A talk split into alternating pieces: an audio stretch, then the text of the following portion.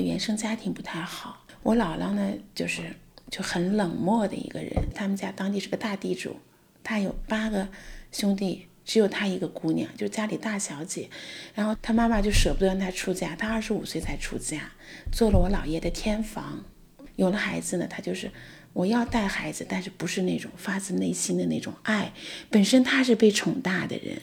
所以他就是很冷的一个人，就是他有那种傲气在，就和孩子们交流少，然后就是只是尽我母亲的责任把你们养大。我妈也是这样，那时候传统的人都重男轻女。虽然我家三个孩子就我一个女儿吧，但是我我姥姥就重男轻女，她对三个姑娘不好，对俩儿子特别好。就相对来说，我妈也是对我就很一般，对我哥特别宠爱。就宠爱到无法无天，所以我为什么不要孩子？就是我在家庭里没有得到温暖。我觉得要结婚，因为人得有结婚。我想离开那个家。结婚时候我就说我不要孩子。后来说不行，说咱可以玩几，可以轻松几年。三十岁以前咱们可以缓一缓，但是必须要孩子。我说可以，中间他们家不是他爸是尿毒症，他妈老做手术，就觉得家里很疲惫。我们当时也没钱结婚，觉得家里就拖累的可厉害了。我这人就没有安全感，又没有就没有经济基础，没有房子。我觉得有了孩子我会很累，也没这个条件有孩子。后来到了安稳下来，多少有点积蓄，就到了三十三岁了。我想要孩子了，不想要了，就咱们两个人吧，相伴到了人生嘛。有孩子没孩子，其实最后都是自己来的时候是自己吃条条，走的时候也吃条条。咱们俩还挺恩爱，就这样吧。后来我们就达成一致，就不要孩子了。还有一点不要孩子什么呢？就是因为我这个人就是，我觉得我是特别有责任心的人，在我们没有做好准备以前，不要给自己生事儿。一个孩子交到你手里，你要负责，你要有这个足够的能力去把他带好，带不好就别带。不要动这个事儿，也好过稀里糊涂带。另外，我们社科院的孩子都都很出息，都大家都很重视教育，出国的很多。九十年代呀，都都出国很多。出国以后呢，实际孩子就给别人养了。他们很多空巢家庭，有时候我们也聊，因为当时我在卫生所，那就是一个大家一个公共区域嘛。有时候去聊天，他们说：“哎呀，我这孩子养了半天，不知道给谁养了。”去国外，他们有时候去住上一两个月回来，或者住半年，孩子又不肯回来，很多定居的，还有就是在在北京的那时候比较多。他说我们也不习惯，最后呢养了半天给国家养了，还是就是和自己孩子没有什么关系了。我后就说你看孩子养好了，别人的，对吧？国家的这是必然，也有那些养的不好很糟的，在身边又烦，一天烦你，恨不得早点把他踢走。哎呀，我说快算了，咱没这能力，咱不干这活儿。然后我们就出去玩，只要他家没事，我们就出去玩，也是跟着什么玩着玩着，人就是这样，越玩心越散，越越觉得有个孩子这每天就拴住了嘛，而且每天你这吧，你不做饭，俩人可以出去吃呀，或者家里煮个挂面都行。有了孩子，你不能给人凑合吧，这都是原因。是。就是这样，认识你们以后，我觉得你们带孩子就很轻松，就云淡风轻那种，真的。然后可能对我是一种触动，就觉得带孩子不一定那么紧张，可以很轻松，也可以游刃有余。而且你们很活，反正就是也有自己，但孩子还带得很好，可能这对我是一种影响。还有一个契机什么呢？我们单位是有三个和我年龄相仿的女同志都没有孩子。他们零九年的时候，他们俩相继都怀孕了，上半年对我就真的影响很大，因为确实我们当时丁克的比较少，我们社科院也就我们仨丁克，然后呢，人家俩有了孩子，我觉得我很孤单，我觉得哎没有同行者了，然后我觉得内心很空，然后就是还还有一点就是可能这个年龄大的女同志这种母性的东西可能就出来了，方便说大概是在什么年龄段吗？大概我是七一年的嘛，我零九年的时候就是三十八岁嘛，三十八岁，然后母性的这种东西就出来了，就渴望要孩子。另外，当时我们老师说再不要孩子，四十岁以后很难要了，所以也是觉得时间很紧迫。你要在四十岁以前不要，真是很可能要不上。还有我没有同行者了，他们俩都怀孕了，你就觉得哎呦。这是冲击挺大，而且就在我楼下住，经常碰到嘛。然后我就开始吃叶酸，我记得好像就吃了三个月，哎，十月份的时候就有了孩子，就是准备了三四个月就怀上了。我觉得老天对我特别好，怀孕一切都非常顺。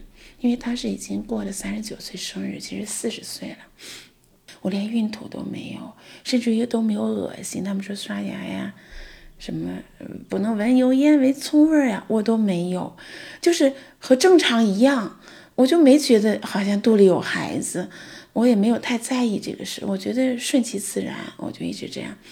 然后我当时单位在五楼，我住的六楼，因为我高龄产妇，尤其初产妇哈，我每天。当时在编辑部也很忙，尤其年底的时候出书嘛，出那个蓝皮书，每天爬五楼跑六楼，有时候着急还跑两步哈。他们说你别跑，我好像就没觉得有事儿。好像六七月份穿的很少了，我就在我们单位那个，就是那我们有个林荫道那走的，后面有那，你到生完孩子出来了，我你我说没呢，还在里头呢，货还在呢，他人家都不信，就是很惊讶，因为我不在意。我们当时在省建行要。办省医保要去办？生育呀，这些不是你才能报销嘛？办？什么准生证，乱七八糟。那时候不方便，我都坐公交自己跑。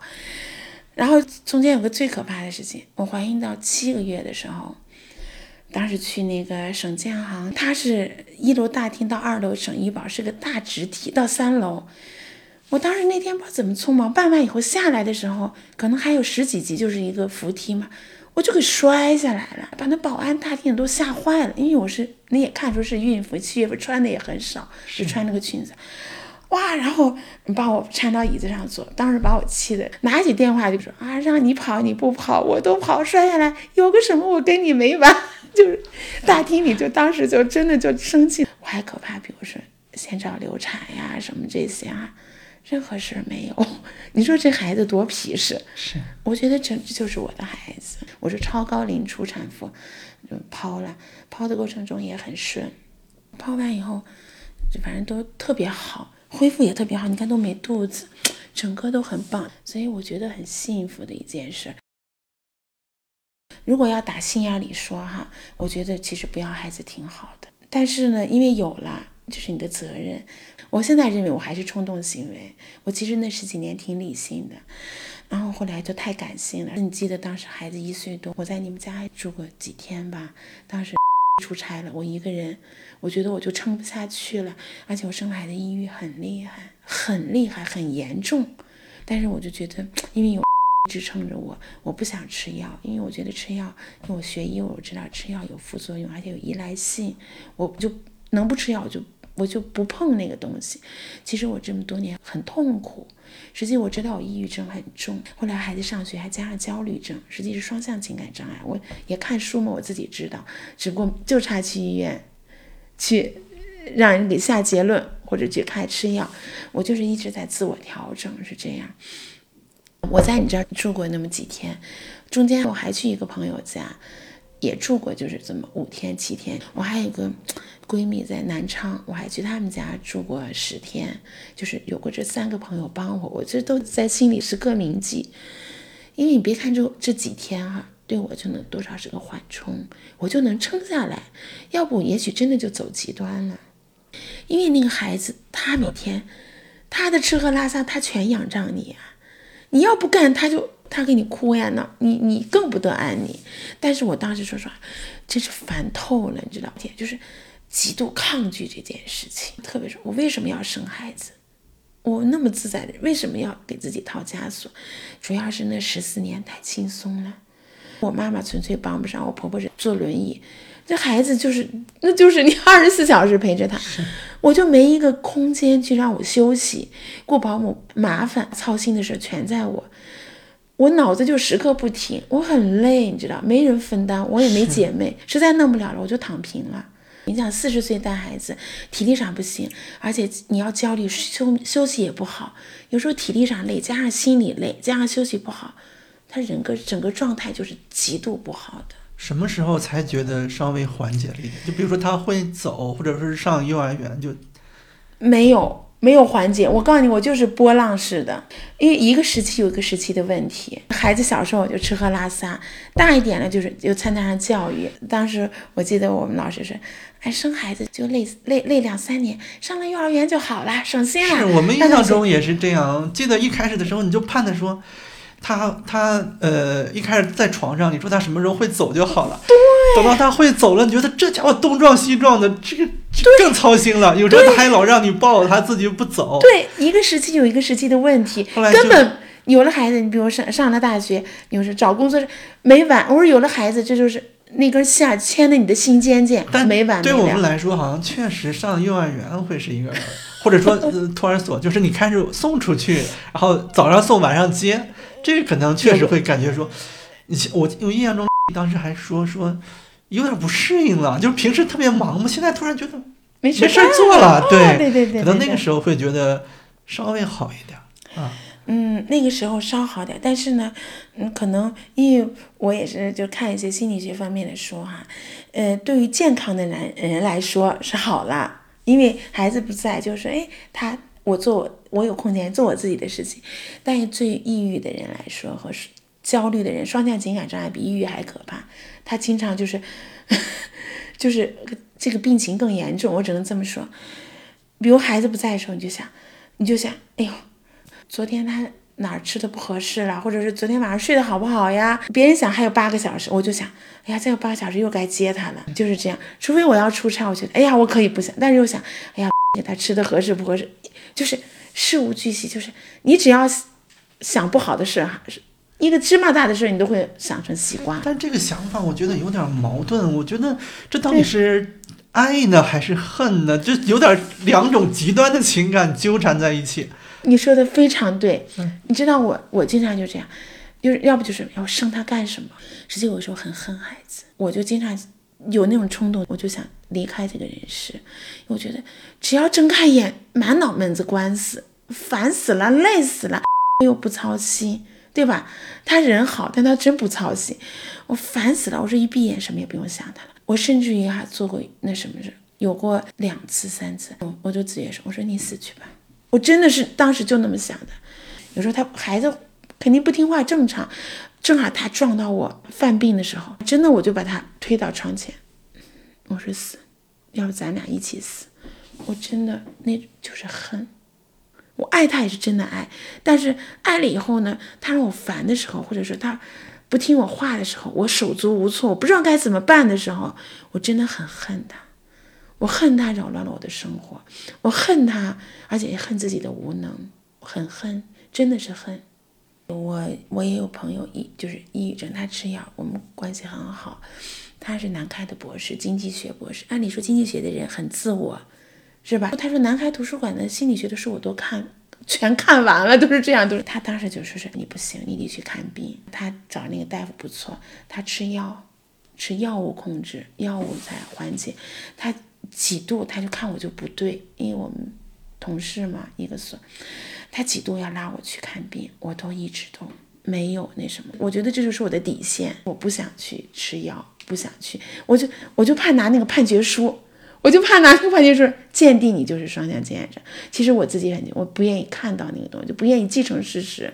去年就是国庆节以后，有一个家长他办了个心理班儿，就是他为了拯救自己，找了一个叫孔宇的一个老师做心理咨询，做得很好。他跟着他一直学，然后他想在自己家办一个，因为孩子马上青春期了，然后就有十个妈妈组了个班儿，请人家来上课，学费还挺贵的，两个小时二百三，十期就两千三。原来说办一期十次，后来办了两期。然后我国庆节以后就上了这个班儿，然后我就知道，哎，其实每个妈妈都会经历这些事情，我就觉得我就能释然一点儿，不是说光我鸡零狗碎啊，其他妈妈也经历这，只不过我没有和人交往少，没有看到这，因为我的同龄人孩子都比我都大的，都二十多岁了，我们没有共同语言。然后孔老师呢，他就是从心理学角度，而且他看过的一些病例，他给我们讲这个孩子的一些成长规律，还有一些。共性的东西，然后你结合你个性的东西，因为我们每次这个课两个小时，前期呢就是天气预报，就说你最近发生了什么事，就最多三件事，然后他就是答疑解惑这种上课形式就这样，然后呢多少就有一些专业的指导了，等于就是这样，就是集体咨询了，等于是这样。人们都说父母进步一小，孩子迈出一大步，后来确实是这样。我的一点点变化带给孩子都是很大的变化。我现在情绪就能把控住，而且说话的时候都是积极的。比如说孩子他学习有时候呃这三天很有热情，过几天就懈怠了。要照往常，我就会说说是啊，你看那几天嗯做卷子做的挺好的嘛，这几天怎么就不能坚持？但我现在会怎么说了？哎，我说宝贝儿。哎，我说你看这那三天做卷子做的挺好的哈，挺好。我说真不错。我说呃，咱们可以歇一歇，回头想做了咱再做一做。我就是那种建设性的意见，就是那种我就觉得我在变化。你这已经是一种听上去已经是说很高级的教育方法了，已经是嗯，就是鼓励式教育嘛。鼓励式教育，然后我觉得我就有了天翻地覆地覆的变化。以前我经常腿肿，循环不好，我觉得我心理状态调整好，身体它循环也好了。你觉得我瘦了吗？我瘦了十几斤，就是这一年时间，将近二十斤，然后整个就是顺了，循环也通畅了。以前我便秘，现在没有了。然后也最关键，我的变化带来孩子的变化是什么呢？子月从生下来，因为可能是吃喝牛奶，因为我没有母乳嘛，喝配方奶，他拉粑粑都是那种大蛋蛋，甚至就都中药丸这么大，有的是小的，就是那种小是驴粪蛋不成形，很硬，不成形。他那时候拉到便，他不是做便盆嘛，上来咣咣就跟拉石子儿一样，就这样一直多年了，吃中药调理也效果不太好，其实很痛苦，因为我知道他的消化吸收不好，实际就是内心紧张。因为人要是情绪紧张，就是胃肠。从今年国庆节以后，他成型了，妈妈我拉稀，然后我说你别冲，我过去一看，实际就是正常的那种黄色的软便，非常健康。但对他来说就是拉稀，是因为他没有那么痛快过，一坐那哗就拉出来了。对，对这个我有体会。你有体会 我家孩子小时候也有过那么一段时间，就跟你说的一模一样。后来我们也是想各种办法，家里人非常着急。然后等到他第一次，就他是拉不出来，然后等到第一次能拉出来的时候，哇，那就要过节一样，整个对，我就跟过节一样。他说：“妈妈，我拉稀，把我开心的哈。”十一年的问题，他开始变了。哎呀，我开心死了，你知道？我说宝贝儿，这就是正常的、最健康的对粑粑。我说你终于拉出健康的粑粑，开心的我就不得了。还有个变化是什么呢？以前他不跟我睡觉，他跟他爸睡，因 为他爸很平和，他跟我睡觉可能就是我的那种焦虑，他能感受到，他就不跟我睡觉。但是呢，从今年，呃，夏天开始和我睡觉了，就他爸睡儿童房，我们俩睡一张床，我觉得特别好，就是他接纳我了，甚至于就是去年冬天就开始跟我偶尔睡，他会给我暖被子。先先躺我被子里，然后我进去，我俩在被子里挤一挤，腻歪上两三分钟，他再去他被子里。然后现在每天就是他先进我被子，他说妈妈我给你暖被窝，然后我进他被，我俩在那腻上一两分钟，他再回来。但是就是那种感觉特别好，我就觉得我和我孩子连接起来了，而且越连越紧密，合二为一，特别好那种感觉，而且话特别多。现在回来以后。得不得，得不得，就不停的跟你说，哎呀，而且以前他说的时候，我老是说教似的，就是站在成人角度，高高在上，我说讲道理，就是我想把我的经验，我这都告诉他。其实他可能就需要一个倾听者，或者他说出来他就释放了，他不需要个说教者。对，我呢以前就是说教者，人家就烦，但现在我就是倾听者，就多说。我现在就告我自己，我能说一句话不说两句话，多听少说。他就更愿意跟你说，而且呢，以前他比我考试吧，我考试不好，虽然我说没事儿，我说过程努力，结果不重要，但是呢，实际上你说是说，但是老师，哎，到底是怎么回事？我说班上班上一百分有几个？无形中会这样问，都会问。对，都会问。但我现在我就不说，我现在会说什么？哎，不会的题会了吗？我就问他，他说会了，我说会了就行了，我连问他班上我都不问。我说爱怎么样怎么样，因为我知道我孩子挺上进、挺好学的，就行了。结果那天回来，赵老师不是点了几个人名，可能班上不错，说你们几个必须考一百，考不了一百，差几分买几支笔。妈妈，你给我买上十支笔吧。我，后来我说 有那么糟吗？我说你数学从没下过九十，怎么这回就到地板上了，对吧？他说。哎呀，你说了，朝最好努力，做做最坏准备，买十支放那儿，不行我用。他说你就买五毛一支的，我说别了，丢人的。我说给你买个好点的，对吧？我说怎么买两块一支的哈？就这样。以前这种事儿他是不说的，他就自动屏，因为他觉得说了以后副作用很大，不说。但现在他就会，那是你成长。所以我现在得出的结论就是，不要试图教育孩子，教育你自己，你自己好了，孩子就好了。做孩子的榜样，我就是这样。那那你你怎么评价现在你对于孩子这个感觉？我现在就觉得孩子特别好，一定要有个孩子，因为什么呢？你不要孩子，其实更多是基于你的那种自私。你自私就是活好自己就行了。但是我觉得有了孩子，实际上你付出会很多，但是呢，你收获的会更多。所以我觉得有个孩子特别好，能促使你成长。但是基于是你是个有责任心的人，要不如果说你生了孩子，比如送给妈妈婆婆养，或者送去私立学校，我觉得要如果你没有这份担当，就别要了。我觉得是这样，有这份担当，虽然我那十年很痛苦，但是你总是成长了，这十年是值得的。他甚至于他治愈了我很多我童年的阴影，而且呢，我现在就是。嗯，和我和我们家一直关系很不好，但是呢，我现在就在思考和我妈的关系。我觉得我现在也放下了，反正放下一部分，因为我先把我亲近的和孩子的关系搞好，然后我现在就是要修复我和我妈妈之间的关系，我的原生家庭，这是我下一步，因为我觉得我现在有这个力量了，这就是实际上呢，是对自己的救赎。自己的成长救赎，因为你的来处，原生家庭是我的来处。有时我经常屏蔽他，我一个月不回我家，半个月打一次电话。但是他毕竟是你的来处，你割舍不掉。然后是，如果我没生孩子，也许永远这么别别扭扭，可能一辈子，可能我父母不在，我也许就就那种想起来很痛。我现在有了孩子，他促使我成长。我还有时间去修复，而不是子欲养而亲不待。父母还在，我还能弥补，我就是不会给自己留遗憾。实际上，这不是孩子带给我的吗？如果孩子没有这个的话，我会有这份觉醒吗？我会有这份成长吗？另外就是，现在更多的也体会到父母的不容易。是，是我我家孩子。我就尤其我家女儿哈，就跟我不太亲，我我老是这么感觉。对她跟她妈，我感觉现在他们两个就真的就就是合二为一，对合二为一，他们的关系太亲密了。就是这样，对。你你你可能觉得说，可能只有一种小动物才会有这种依赖，说他对你就是那种无私的信任，然后就是可能有时候会觉得说，父母特别想孩子好，可是在这个年纪的孩子，他也是特别想让父母开心的。对，就是那种那种特别紧密的关系建立起来。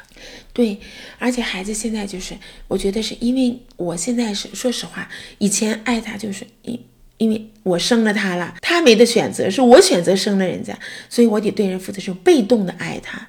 但我现在是主动的，发自内心的，真正的去爱孩子，不一样。这是质的变化，而且孩子也特别懂事，特别体谅你。跟你说个很极端的事，就一个事情，因为子越不是现在上学，而是做奥数，最后一两道题很难，说他爸带他做不出来，他就咯噔咯噔，就是坐在那个板凳上，哎呀咯噔咯噔，他很焦躁，就是，我说你咯噔又不解决问题，题本还得做，我说一步一步来，老是这样说教似的。但我上周日是怎样的？不是又做奥数呀？我准备休息会儿呢，因为那天忘了上午干嘛，挺累的，或者啊做家务。中午得休息会儿。他俩又做奥，我我就想，我说我换种方式，我就跟孩子，我说宝贝儿，妈妈拜托你件事儿吧。他说怎么啦？我说宝贝儿，你又开始做奥数了。我就这样看，我说是能不能咱不这么咯噔了？因为当时一点多，家楼下邻居也要睡，他不睡觉。我说妈妈睡觉就在隔壁。我说你这咯噔，妈妈睡不着。我说妈妈就睡一个小时。其实我也是想让他克制自己。我说妈妈就睡一个小时。我说你能不能一个小时保持不要这样？我说你难受，我出去转一圈。我说你一咯噔，妈妈就醒了。我说你看妈妈昨天礼拜天，我礼拜六妈妈也没睡。我说中午不睡，妈妈可难受了，对吧？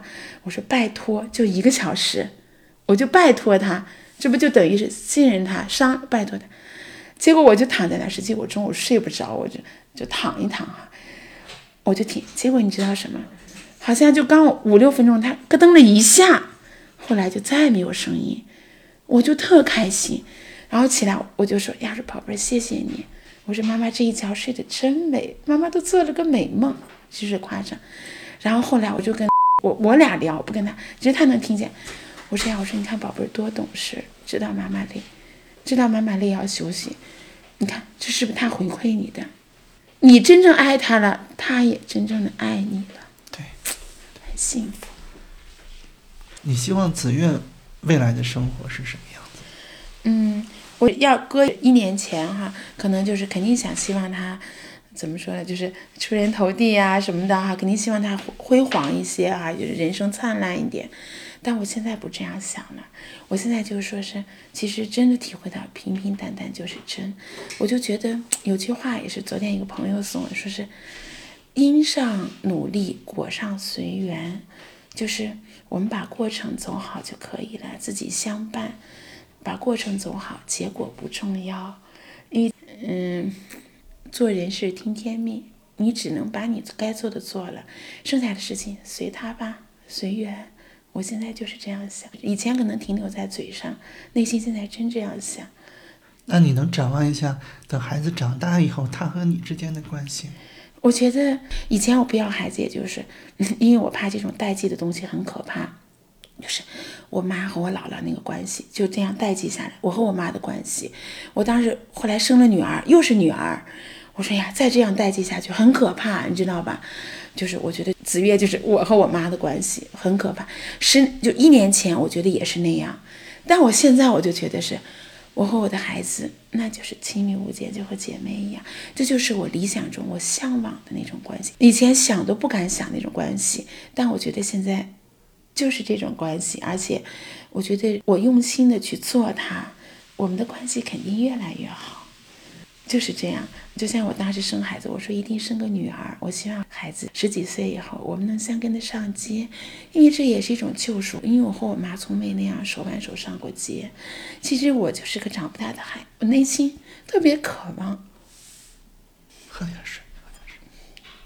孩子十一岁以后，这半年这几个月，我和孩子经常手挽手上街，逛商场，可开心。真的就像就是说。因为我给孩子起名字“与子相悦”，实际就实现了我的初衷。其实我当时想起名字叫“子协”呢，协助携手的协，就是孔子里边“与子相悦，与子偕老”。我想取子，但是又怕孩子长大，别人起外号“协子”就是什么的。毕竟这个“子协”就是相携到老那个“协”气手旁。后来我说“与子相悦”吧，不起。实际上现在真的是，就是朝我的那个。我渴望的那个方向在走，与子相约。如果将来子愿不想要孩子，或者说在这方面，你会给他什么建议？我现在因为子越有时候也说，说是我才不要孩子，因为他们这个青春期。后来我说，只要你高兴就好，因为我可以把我的心路历程可能有异于常人吧，但是现在丁克很多了，我觉得只要孩子开心就好。那是他的事情，家长可能总想掌控他的人生，或者说是怎样。但我现在也觉得，他的人生他做主，我真是这样想。因上努力，果上随缘，这些事情随缘吧，不莫强求，强求也没用。我是这样想这件事。